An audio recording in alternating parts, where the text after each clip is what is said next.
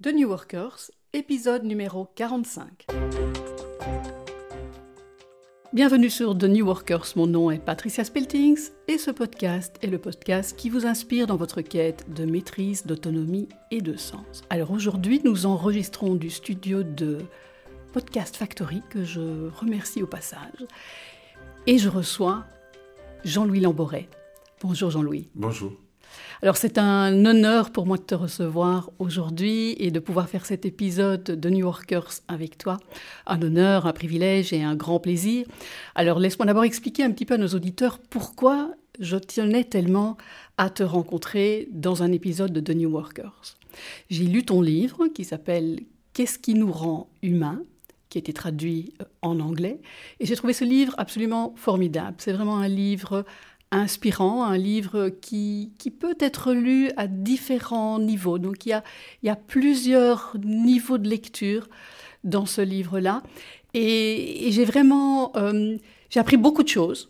J'ai appris beaucoup de choses alors que finalement, étant coach, je pourrais imaginer que bah, je connais déjà beaucoup de choses. Eh bien non, là, c'est vraiment un livre plein d'humilité, plein d'humanité et plein de, plein de sagesse que je recommande à nos New Workers. Et j'ai envie qu'on puisse en parler aujourd'hui. Alors, tu es médecin, tu as fait une partie de ta carrière chez ONU SIDA, et donc tu as été dans, dans toutes les problématiques et les enjeux importants de, de santé. Et tu as décidé de quitter ONUSIDA pour des raisons que tu nous expliqueras peut-être, ou du moins qui sont expliquées dans le livre, pour créer une association qui s'appelle Constellation, une association belge, Cocorico, qui œuvre en fait aussi dans, ce même domaine, donc dans les enjeux de la santé. Et, et, on verra finalement que ce que tu as mis en place, la méthode que tu as développée avec ton équipe, à mes yeux, est assez universelle et peut convenir à des tas d'autres problèmes. Alors Jean-Louis, d'abord la question traditionnelle. Qu'est-ce que pour toi un New Worker Merci, d'abord merci pour ton introduction. Hein. Merci pour les mots que tu dis sur le livre. Euh, évidemment, ça me fait un grand plaisir. C'est vrai, je pense que ce livre peut être lu à, de nombreux niveaux. On peut le lire comme une histoire, c'est une histoire. On peut aussi s'arrêter, réfléchir euh, après chaque chapitre en disant que ça veut dire pour moi. Donc, euh, c'était dans cet esprit que j'avais écrit. Alors, un New Worker. Évidemment, j'ai été attiré d'abord par euh, presque le jeu de mots, quoi. New Worker, New Yorker. Euh, c'était intéressant. Pour moi, un nouveau travailleur. Alors, qu'est-ce que j'observe, disons? Il me semble que les travailleurs d'aujourd'hui, ils cherchent le sens Peut-être que le burn-out, l'épidémie de burn-out, c'est ça aussi. C'est un symptôme, peut-être, du fait que des gens travaillent, ils cherchent un sens et ils ne le trouvent pas. Ou au contraire, ils, pour ce qui a été de, mon cas, c'est qu'il y avait un sens annoncé. Euh, la lutte contre le sida, ou à la Banque mondiale, la lutte contre la pauvreté. Mais toutes les incitations sur moi, sur ma carrière, étaient inverses à ça. Il s'agissait de satisfaire des actionnaires euh, qui, eux, bon, voulaient voir le rendement pour les pays actionnaires euh, des investissements dans le développement. Et donc ça, c'est un, élément, je pense, euh, du New Worker, en tout cas tel que je, je l'imagine. C'est quelqu'un qui veut retrouver ou, ou trouver euh, selon qu'il cherche un employeur ou qu'il fonctionne comme entrepreneur, un, emploi qui ait du sens. Alors quel sens? Bon, alors ça, ça repose toute la question de, la vue que nous avons est en train de se transformer, je pense, sur la société. Euh, sommes-nous ici euh, comme séparer la nature, en train de l'exploiter gentiment jusqu'au moment où elle sera épuisée, et nous aussi, et nous complètement malades de ce que nous en aurons fait, ou faisons-nous partie de la nature? Sommes-nous, est-ce que nous sommes ici euh, une espèce parmi d'autres en train de vivre ou de chercher à vivre en harmonie avec cette nature et avec nos semblables? Et en fonction de ça, évidemment, toutes sortes de décisions se découlent. Et donc le sens, ben oui, selon le sens que je mets à ma vie, les choix profonds que j'ai, est-ce que c'est le fric ou est-ce que c'est autre chose? Bien entendu, ma recherche d'emploi sera différente. Une autre chose aussi, me semble-t-il, c'est en tout cas un espoir, c'est que de plus en plus, nous nous reconsidérions comme acteurs de nos vies, euh, acteurs dans tous les secteurs de la vie, pas simplement consommateurs. Et il me semble que justement, même dans le domaine social, tu as dit que j'étais médecin, c'est vrai, hein, je l'ai été en tout cas, euh, euh, on a une tendance justement quand on euh, avoir une espèce de vue productiviste totalement erronée sur le plan scientifique, où la santé serait le résultat de la consommation de services. Il y a une autre vue de la santé où je suis acteur. Je suis à la limite entre euh, le surpoids et l'obésité. Eh bien, c'est mon obésité, c'est mon surpoids. Et aucune consultation médicale ne va régler cette affaire jusqu'au moment où je me considère acteur de ma propre santé. Je ne le ferai pas seul, je le ferai avec ma famille, mon environnement.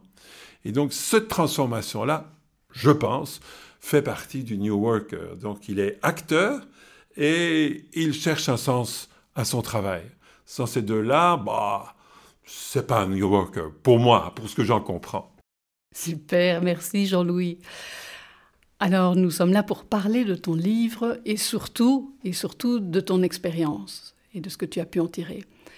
Alors la méthode que tu as mise en place, j'aime pas trop le mot méthode, mais enfin donnons-lui ce nom-là, c'est SALT. Alors peux-tu nous en parler?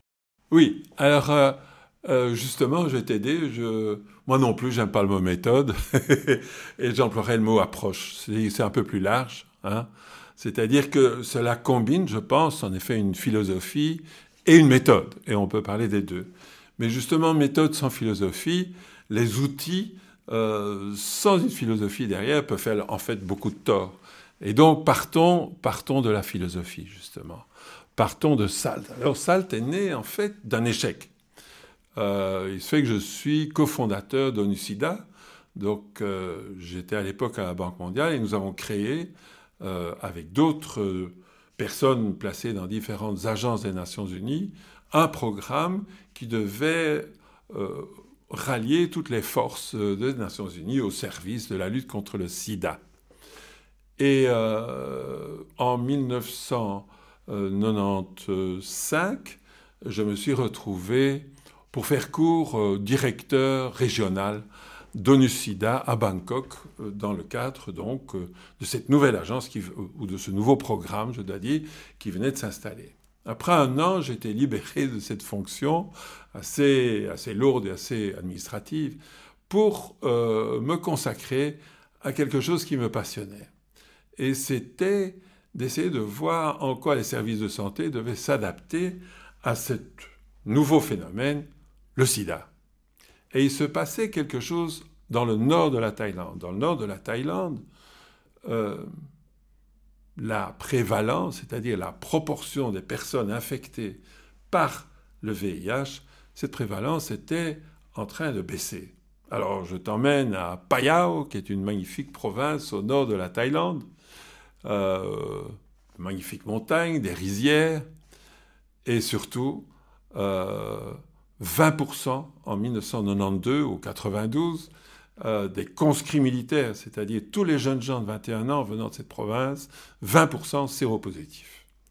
Toutes les semaines, donc 90, 92, 93, 94, 95, toutes les semaines, des crémations de jeunes gens et de jeunes filles qui rentraient souvent de, de la ville euh, avec le sida. À l'époque, pas de traitement. Donc, euh, le, diagnostic du sida, le départ des symptômes, deux ans plus tard, euh, les personnes étaient décédées. Et donc, il se passait quelque chose, parce qu'en 92, j'ai cité la, proportion, 20% des jeunes gens de 21 ans étaient séropositifs. J'y vais de 95 à 98, et j'y vais, je dirais, comme une sage-femme, du savoir collectif qui devait se trouver dans dans ces communautés, dans cette région du nord de la Thaïlande, puisque en 1995, on était déjà, on était passé de 20% des conscrits militaires séropositifs à quelque chose comme 6 à 7%. Wow. Et en 2000, c'était 0, quelque chose pour cent. Donc tu t'imagines, on part de 20% juin 92, en 2000, c'était 0%. Mais moi, j'y suis de 95 à 98. J'habite dans une petite maison euh, euh, bordant la forêt et je vais euh, au centre de la province de lutte contre le sida pour essayer d'extraire le savoir. pourquoi, diable, dans cette province, l'épidémie reculait alors que dans le reste du monde, sauf peut-être en Ouganda et, au Brésil, eh bien l'épidémie faisait rage. Donc, qu'est-ce que je peux apprendre Qu'est-ce que je peux essayer d'extraire du savoir des gens là-bas qui pourrait être utile à l'humanité et en particulier aux amis que j'ai laissés en Afrique. J'avais perdu pas mal d'amis, leurs familles et tous les pays qui se débattaient avec cette épidémie, sans oublier euh, l'Europe, euh, l'Amérique latine, etc. Donc quel était leur secret? Après, euh, quand même une étude euh, euh, financée par ONU-SIDA, mais menée par les Thaïs eux-mêmes, une vérification des chiffres, une étude anthropologique sur la perception des personnes malades et la perception par les communautés de ces personnes, l'économie, qu'est-ce qu'on avait dépensé, etc. La conclusion, par les Thaïs eux-mêmes, c'est le sida, ce n'est pas la rougeole. Ce n'est pas non plus la variole. Euh, pour la variole, il y a un vaccin. Il y avait un vaccin. Euh, la variole, c'est une maladie qu'on a éradiquée. Plus personne n'est à risque d'avoir la variole parce que justement, on a vacciné euh, tout le monde et l'épidémie s'est arrêtée. Mais pour, il n'y a pas de vaccin à cette efficacité, certainement pas dans les années 90, pour, pour le sida. Et donc, lorsque on a éradiqué la variole, ça s'est fait en fait dans les centres de santé et les équipes avancées ont mis les gens en ligne et à la pointe du canon, le canon à vaccin, ont vacciné les gens. Les gens étaient passifs, on leur disait de venir, ils acceptaient de venir, ils prenaient un, coup de canon dans, la, dans le bras et c'était terminé. Réglé. Par contre, pour le sida, l'issue de la bataille, si tu veux, ne n'est pas décidée dans les centres de santé, elle l'est dans les chambres à coucher, puisque, après tout, c'est la décision des couples, hein, quels qu'ils soient. Euh, qu'est-ce qu'on fait Est-ce qu'on met un préservatif Est-ce qu'on n'en met pas Est-ce qu'on s'abstient On s'abstient pas Autant de décisions qui sont totalement individuelles, in fine. Et donc, ça, c'était la grande, la, la grande distinction. Et donc, l'implication euh, et ce qui s'était passé en, Thaïlande du Nord, c'est que en fait, à Payao et dans les autres provinces de la Thaïlande, les gens ont dit bon, nous sommes les gens, les citoyens. On dit nous sommes dans cette, ça commence par M.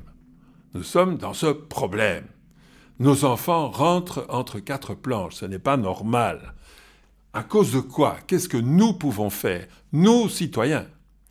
Qu'est-ce qui peut changer dans notre comportement pour arrêter cette affaire? Ce n'était pas que fait l'État, que fait la commune, c'était qu'est-ce que nous pouvons faire? Ah, dit, ben, nos filles, nous les confions à un agent. Et puis elles partent, elles reviennent, c'est repos, et elles meurent. Qu'est-ce que c'est en fait ce boulot qu'elles font? On n'en a jamais trop parlé. Si on allait voir, alors, des, parents ont vu leurs enfants, leurs filles se prostituer à Bangkok et ailleurs. Incidemment, à Payao, c'était la première source de revenus en dollars de la province. C'était la, prostitution. Bon, quand on a de l'argent, on, on, boit et ensuite on va au bordel. Bon, si on changeait tout ça. Et ils l'ont fait. C'est-à-dire qu'en Thaïlande du Nord, il y a eu une discussion publique de l'enjeu, publique, pour amener à une réflexion collective afin d'avoir une action au niveau des différentes personnes qui étaient confrontées à l'enjeu. Alors le contraste était évident avec énormément de pays, y compris la Belgique, où on entend parler du sida, mais on n'en parle pas. Donc on entend bien, euh, bien sûr, avant chaque euh, été, il y a quelques euh, vidéo sympa la plage, et puis on vous présente des préservatifs et machin. Très bien.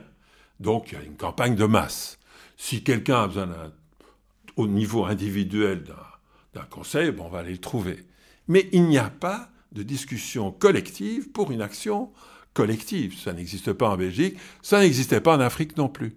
Et donc l'implication de ce que nous avions appris en Thaïlande du Nord, c'est de dire que là où le, dialogue n'avait pas lieu, il fallait le stimuler. Je rentre avec un rapport approuvé par euh, le gouvernement thaïlandais. Ce rapport est publié et classé sans suite. Donc je me bats comme un beau diable pour essayer de modifier les stratégies mondiales et les stratégies nationales afin que, outre la prestation de services pour prévenir euh, le sida, pour faire en sorte que les gens soient soignés, il y ait aussi la stimulation de cette discussion collective afin d'avoir des actions menées par les citoyens eux-mêmes, puisqu'après tout, in fine, la solution dépendait d'eux. Oui, les, faire, les aider à devenir acteurs de leur santé. Ils devenaient donc acteurs de leur santé. Et en, en 2004, constatant l'échec, je démissionne. Et je démissionne avec l'équipe qui avait cherché à mobiliser ce que nous appelions les réponses locales, c'est-à-dire les réponses par les gens à cet enjeu, en utilisant d'abord leurs propres ressources. Et nous créons Constellation. Constellation, c'est quoi? Les étoiles, c'est quoi? Mais Les étoiles sont les gens qui se prennent en charge et qui s'unissent pour agir. Bon, ils s'unissent pour agir, donc les communautés sont des étoiles, et elles échangent. Qu'est-ce qu'elles échangent? Elles échangent de savoir-faire, les grands-mères qui ont éduqué euh, des, flopées d'enfants parce que leurs enfants sont morts, bon, ont un savoir-faire, le partagent avec d'autres grands-mères qui sont perdues par rapport à, l'éducation de leurs enfants. C'est elles les expertes. Donc voilà un exemple. Mais donc, il s'agit bien du partage horizontal du savoir à partir de ceux qui résolvent, qui sont confrontés avec les enjeux et qui les résolvent. Donc, ça c'est un élément progressivement, on se rend bien compte que ce n'est pas la seule chose qui circule. Ce qui circule aussi, c'est l'énergie qui vient de la prise de confiance par les gens dans leurs propres capacités. Une fois que ça se fait, boum, ça se partage. Et les gens n'attendent pas. Les gens se lèvent et disent, bon Dieu, il y a tellement de choses qu'on peut faire, je vais aller voir mes frères, mes sœurs, euh, mais les gens qui prient dans la même église, les gens au marché, je vais leur dire ce qui se passe dans mon village pour qu'ils puissent en profiter. Et donc, c'était ça la vision constellation. Les étoiles, les communautés, une constellation parce qu'elles partagent. Bon, très bien. Oui, mais qu'est-ce que nous allions faire? Douze personnes réunies dans une cave, sans le moindre rond pour faire quoi que ce soit. Et donc, euh, ces gens venant du secteur privé, de la société BP, du secteur académique, l'université de Chiang Mai, le secteur, appelé comme ça, religieux, l'armée du salut, des gens qui venaient à peu près de tous les continents.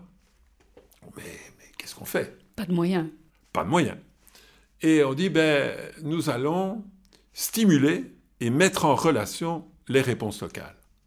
Très bien. Bon. D'accord, mais comment? Alors, euh, on dit, il y a quelques petites choses que nous allons changer par rapport au milieu dont nous venons, c'est-à-dire les Nations Unies. Enfin, certains d'entre nous venaient des Nations Unies, dont moi, je venais d'abord à la Banque mondiale et ensuite, et ensuite au NUCIDA. Et donc, on s'est dit, on ne va pas passer notre temps à analyser les problèmes. Nous allons mobiliser les forces. Puisque c'est évident, les réponses vont venir des forces des gens et non pas de l'apport extérieur. L'apport extérieur peut être un complément, mais ne peut pas se substituer à ce que les gens peuvent faire eux-mêmes. Donc, apprécions les forces. D'accord. Ça, c'est le premier élément. L'autre, c'est que les choses changent. Donc, et les gens ne comprennent pas tout du premier coup, nous non plus.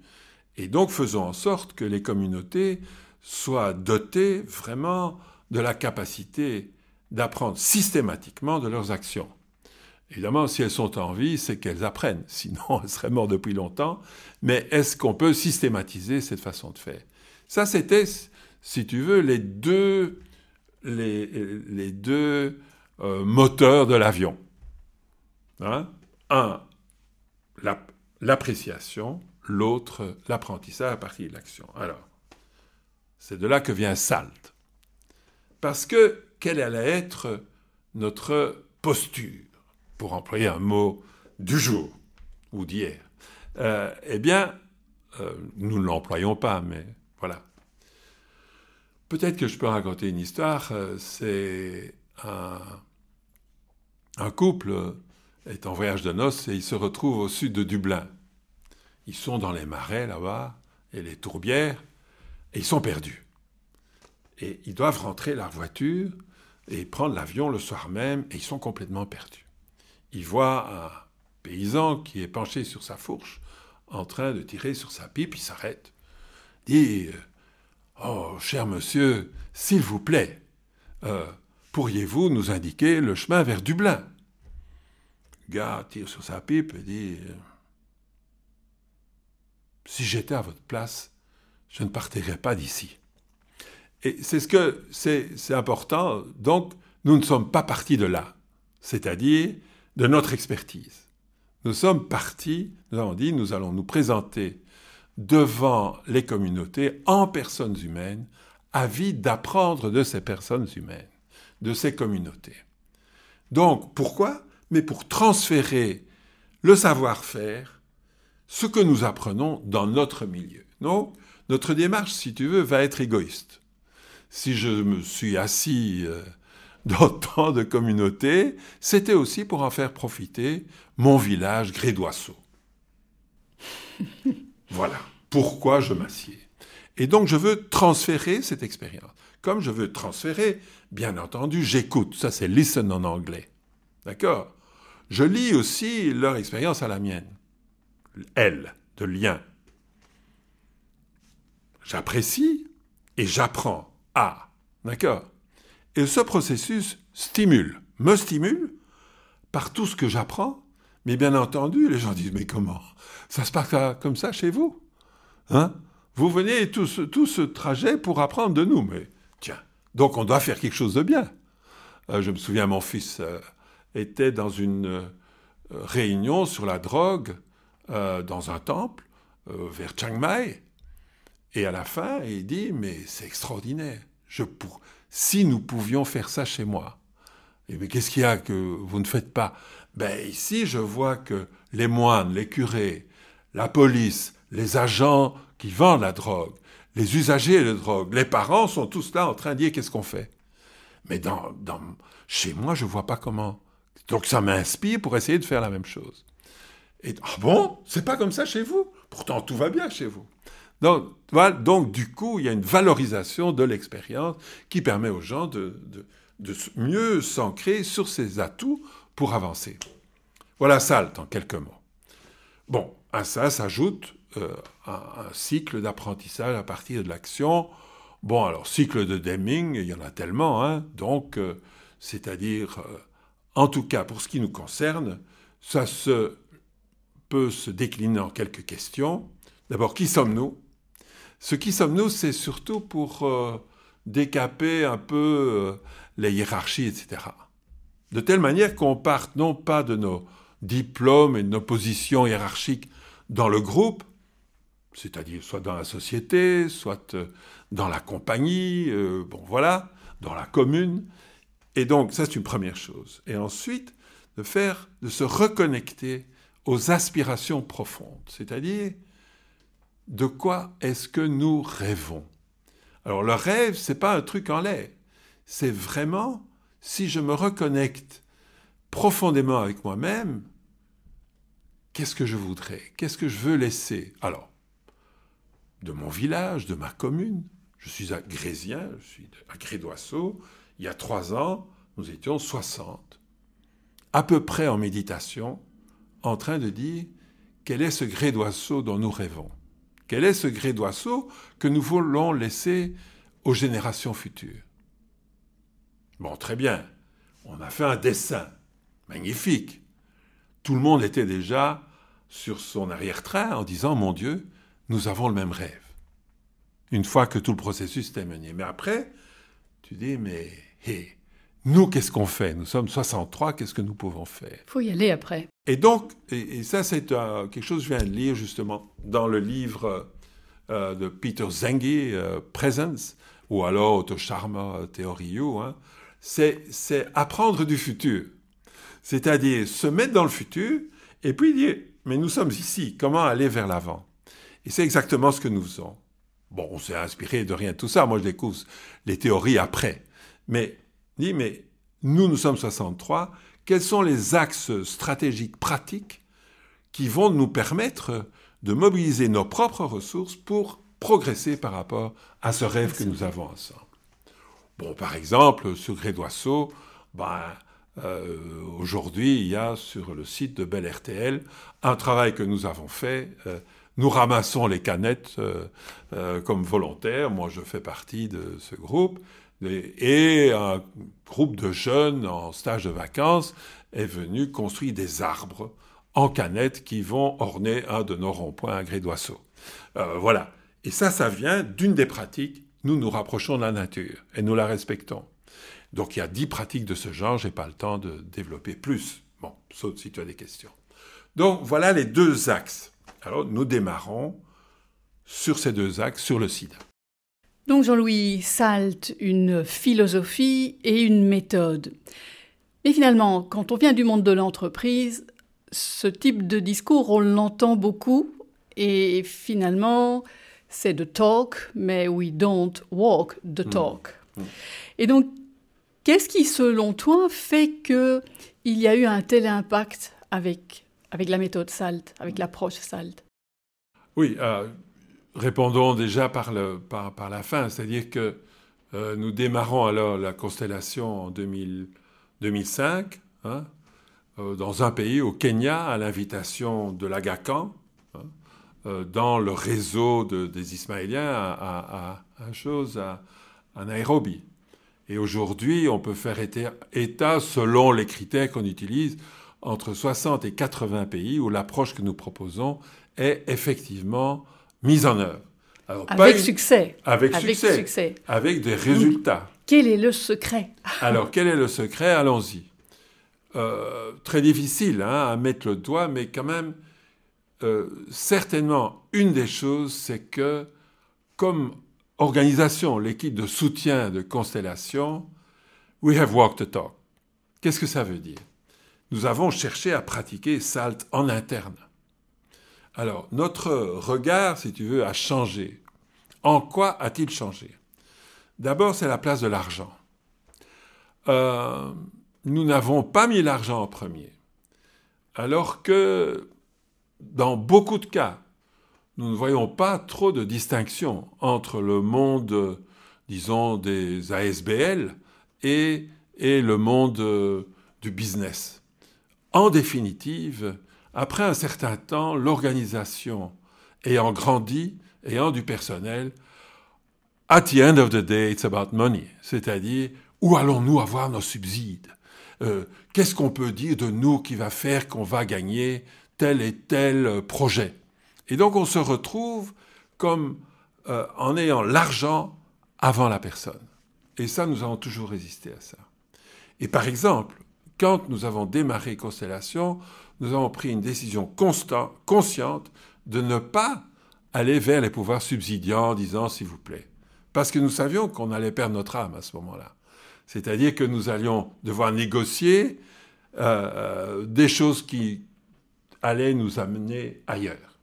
Donc c'était très clair, nous n'allions pas euh, mettre l'argent avant l'autonomie des gens. Un autre exemple, c'est que jamais nous n'allions nous engager sur la production d'indicateurs qui ne dépendaient pas de nous, mais qui dépendaient des personnes avec qui on allait travailler. Jamais. Donc nous allions nous engager à ce que les personnes progresseraient, oui, parce que ça nous le savions, mais jamais on dira tel pourcentage de gens vont se laver les mains, tel pourcentage. Non. C'est du bon sens. C'est du bon sens, mais si vous voyez comment les négociations se font, ce n'est pas nécessairement ce bon sens qui est suivi. Ça, c'est un. Aussi, autre chose, vous venez à nos formations, eh bien, nous n'allons pas vous payer pour que vous soyez formés. L'ensemble du business du développement souffrent de la perdiémose ou la perdiémite, c'est-à-dire les gens sont payés pour s'asseoir et écouter quelqu'un qui pérore devant eux sur tel et tel enjeu. Et du coup, ils utilisent ces fonds pour construire leur maison ou Dieu sait quoi. Nous ne faisons pas partie de ça. C'est-à-dire que, écoutez, voilà, ce sera peut-être gratuit parce qu'on a un financement, mais euh, il n'est pas question de, que vous puissiez avoir aller au-delà de, du paiement des frais lorsque vous participez à la formation. Ça, c'était un élément très important. Ça, c'est un.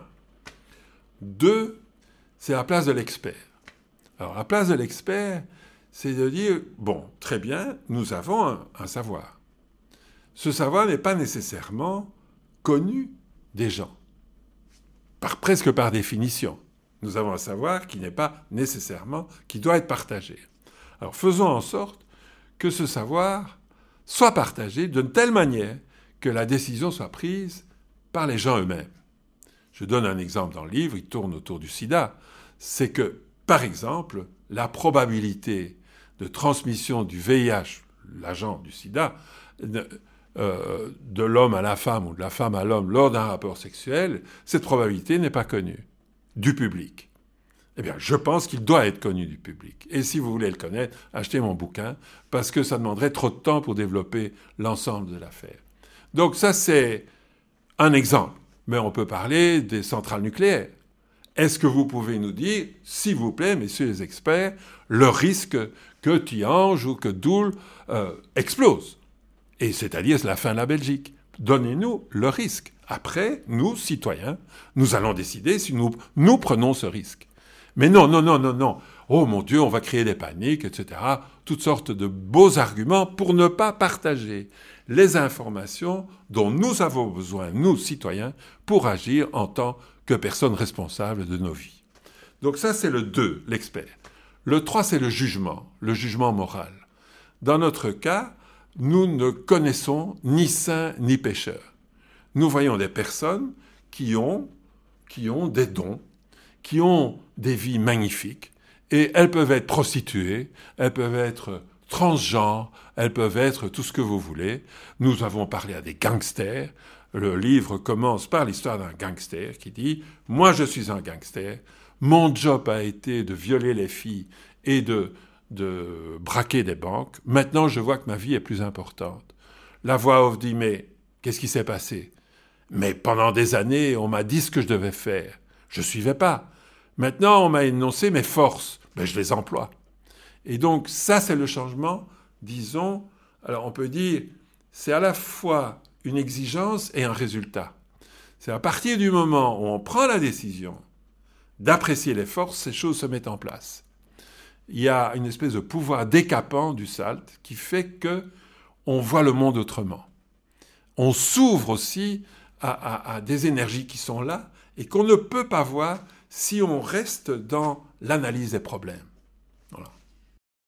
Oui, donc en résumé, il faut faire de la place pour SALT. Il faut désapprendre, il faut, lâcher certaines de nos croyances, de nos certitudes, de nos paradigmes pour faire de la place et pouvoir acquérir cette, euh, approche Bien sûr, je crois que euh, j'ai dans mes pratiques personnelles une qui est euh, j'examine toutes les hypothèses et je les déconstruis. C'est-à-dire, je n'accepte pas le savoir donné comme étant du pas béni. Et une des choses aujourd'hui qu'il est temps de déconstruire, c'est bien entendu le credo dans la croissance, par exemple. Euh, qu'est-ce que c'est que cette histoire? Est-ce que c'est vraiment nécessaire? Euh, Voilà, je ne suis pas en train de prendre position pour ou contre, je suis simplement en train de dire qu'il est de notre pouvoir et de notre devoir de nous arrêter et dire hmm, est-ce que ceci est un quelque chose qui nous est imposé comme une donnée que nous ne pouvons pas remettre en question, est-ce que nous pouvons l'examiner avec notre propre expérience, au fil de notre propre expérience, et voir si elle tient, le, elle tient la route ou pas. Ça, je crois que c'est absolument essentiel dans la démarche. Mais ce qui est plus essentiel, peut-être encore plus essentiel, c'est d'arriver à prendre distance par rapport à cet esprit linéaire. Dit problème, analyse, du problème, solution. C'est pas comme ça que ça marche. C'est pas comme ça que ça marche parce qu'on est dans, on est dans le complexe. Donc dans le compliqué, ça pourrait marcher, dans le complexe, ça marchera pas. Alors, euh, est-ce qu'on est dans le complexe? Euh, En fait, euh, j'ai une certaine allergie au mot complexe. Alors, je vais expliquer pourquoi je suis allergique au mot complexe. Écoute, le mot complexe hein, est une espèce de cheval de Troie. Hein, et, il est un cheval de Troie pour deux concepts qui sont totalement différents. Et selon le paradigme dans lequel tu es, tu l'emploies pour dire, ben oui, les flux d'énergie, etc., amènent une complexité. D'ailleurs, c'est bien sûr euh, la thermodynamique des systèmes ouverts indique justement que les systèmes ouverts se complexifient. Nous sommes le résultat de ça, nous sommes une machine relativement complexe. Mais en général, ce n'est pas comme ça que le mot complexe est compris. L'expert va dire c'est très complexe, il va falloir faire appel à moi pour que vous compreniez. Voilà. Et c'est contre ça que je m'inscris en faux. Jean-Louis, ça c'est le monde de la santé, c'est le monde, euh, c'est l'enjeu du sida, euh, ou les enjeux de, santé en général. Qu'en est-il de l'application de, de, SALT dans le monde du travail Alors, ce qui même notre, notre ASBL a changé même de nom. C'est-à-dire qu'au départ, c'était la, euh, la, constellation pour la compétence face au sida. Et c'est devenu la compétence pour la vie. Et pourquoi? Eh bien, petit à petit, on s'est rendu compte que lorsque les gens discutaient de leur futur, de leur vision du futur, de leur rêve pour le futur, je devrais dire, ils ne rêvent pas en termes de maladie, ils ne rêvent pas, ils rêvent en termes de la vie. Et au fond, qu'il s'agisse du sida, ou plus tard du diabète, ou encore de la malaria, euh, chaque fois, ce ont été des points d'entrée pour que des communautés, c'est-à-dire des groupes humains, reprennent à leur compte leur progrès, et utilisent l'approche que nous leur proposons pour toutes sortes d'enjeux. Alors ces enjeux au départ peuvent rester dans un secteur, dirait le cartésien, donc on passe par exemple sur des exemples véridiques, par exemple une communauté a appliqué cette façon de faire pour lutter contre le paludisme, avec de bons résultats, et vont voir les facilitateurs en disant est-ce qu'on pourrait il nous semble qu'on pourrait faire la même chose à propos du sida. Et or, la, méthodologie venait de ça. Et donc, donc ça, c'est un premier, un premier, une première étape dans l'expansion, disons, du terrain sur lequel euh, cette approche s'est appliquée. Ensuite sont venus des enjeux de type sociaux. Par exemple, euh, la violence conjugale violence conjugale en Papouasie, voilà. Notre rêve, évidemment, est de vivre en harmonie. Qu'est-ce que nous pouvons faire pour mettre fin pour que, à la violence et de faire en sorte que dans les couples, bah, ça se passe bien? Et pour ceux qui, malgré tout, ont recours à la violence, qu'est-ce que nous pouvons mettre en place? Donc ça, ça progresse. Et puis, nous arrivons en Belgique. Nous en Belgique parce qu'en Belgique, nous avons toujours dit, nous, on ne sait pas ce que c'est le développement. On ne sait surtout pas ce que c'est pays développé.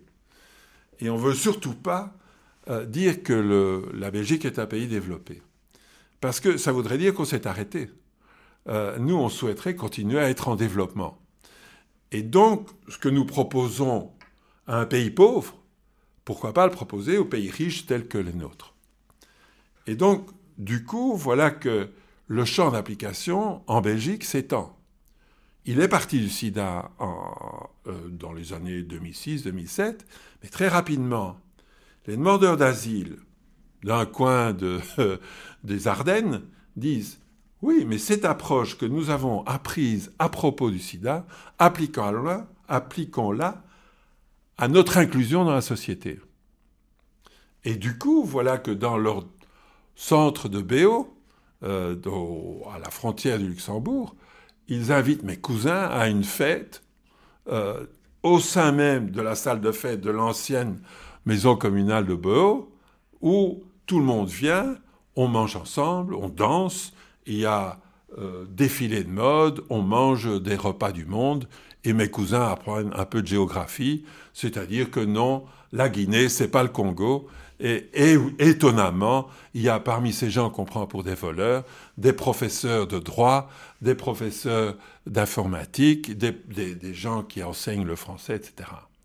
Tous ces gens-là s'approprient leur vie, disent, nous, nous voulons, je parle maintenant des demandeurs d'asile, nous voulons progresser lorsque les budgets pour la formation baissent, qu'est-ce qu'ils font? Ils organisent une bourse des compétences en interne.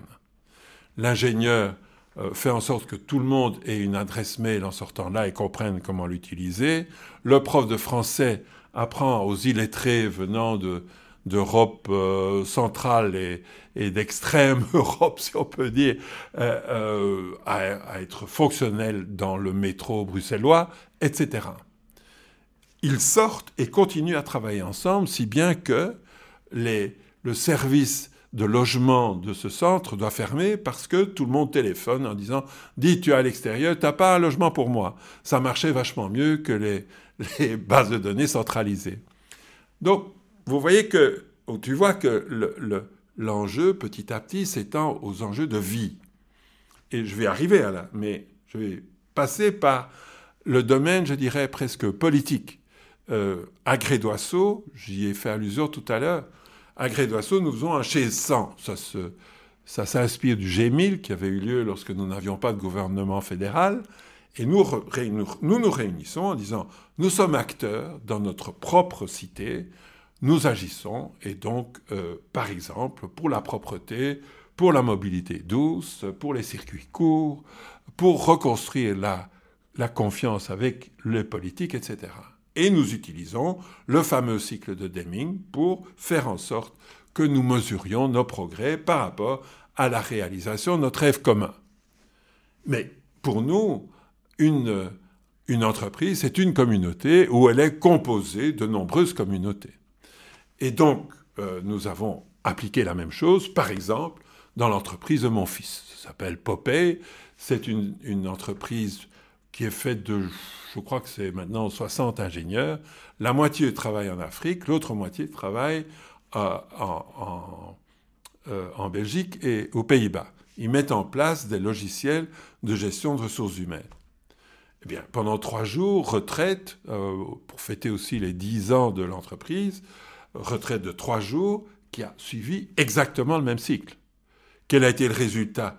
Mais le résultat a été que les gens se sont rendus compte qu'ils avaient un rêve commun pour la boîte, qu'ils se connaissaient simplement très superficiellement et des relations entre autres entre ceux qui travaillent en Afrique et ceux qui travaillent dans le Nord ont complètement changé, etc. etc. Donc, pour nous, il n'y a aucune distinction. Quelque part, nous sommes prêts à, à le faire. Et je ne crois pas que ce soit un secret que, par exemple, dans la Commission européenne, on vient de nous dire euh, faites-nous une offre pour que nous puissions, dans les unités de la Commission européenne, pratiquer le même, euh, la même démarche. Nous la pratiquons aussi de manière formelle alors à Villevorde, dans tous les quartiers de Villevorde, pour reconstruire une image positive de la ville qui a suffisamment d'atouts pour sortir du traumatisme post-industriel et faire de Villevorde un, lieu de vie agréable pour tous, pour euh, toutes les, gens, quelle que soit leur origine. Ils sont plus de 100 nationalités probablement. Et voilà, et nous sommes en train de travailler dans tous les quartiers avec euh, les habitants et la commune de concert pour, euh, enfin les services communaux de concert pour, pour y arriver sur une période de trois ans. Donc nous, on est prêts, quoi. Super, nous arrivons tout doucement à la fin de cet épisode. Donc je te demanderais, ce serait quoi ton mot de la fin? Mon mot de la fin, c'est, qu'on on est encore toujours en train d'apprendre. Et euh, je dirais qu'il y a plusieurs, choses euh, qui ont, sont apparues au cours du temps. Euh, la première, c'est que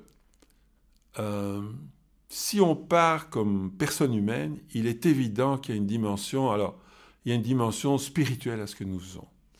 dimension spirituelle dans le sens bien simple que nous sommes devenus des canaux d'énergie.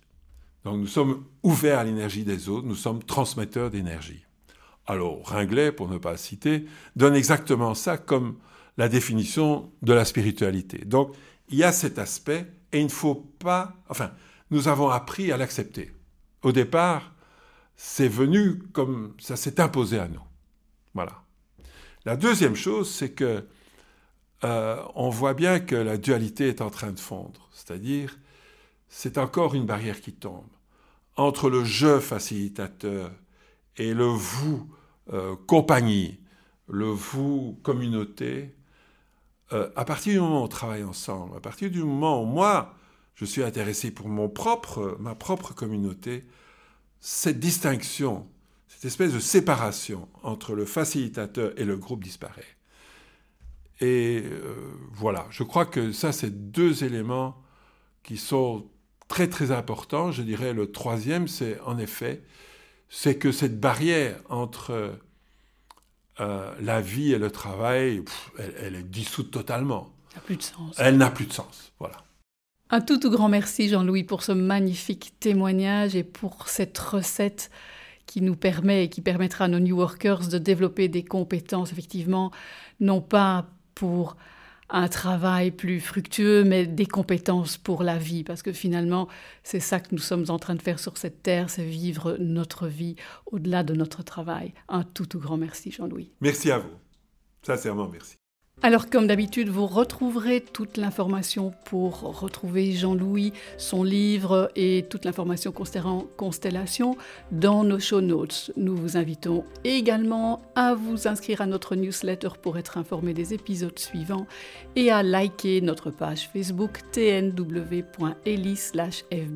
Rendez-vous au prochain épisode. Au revoir.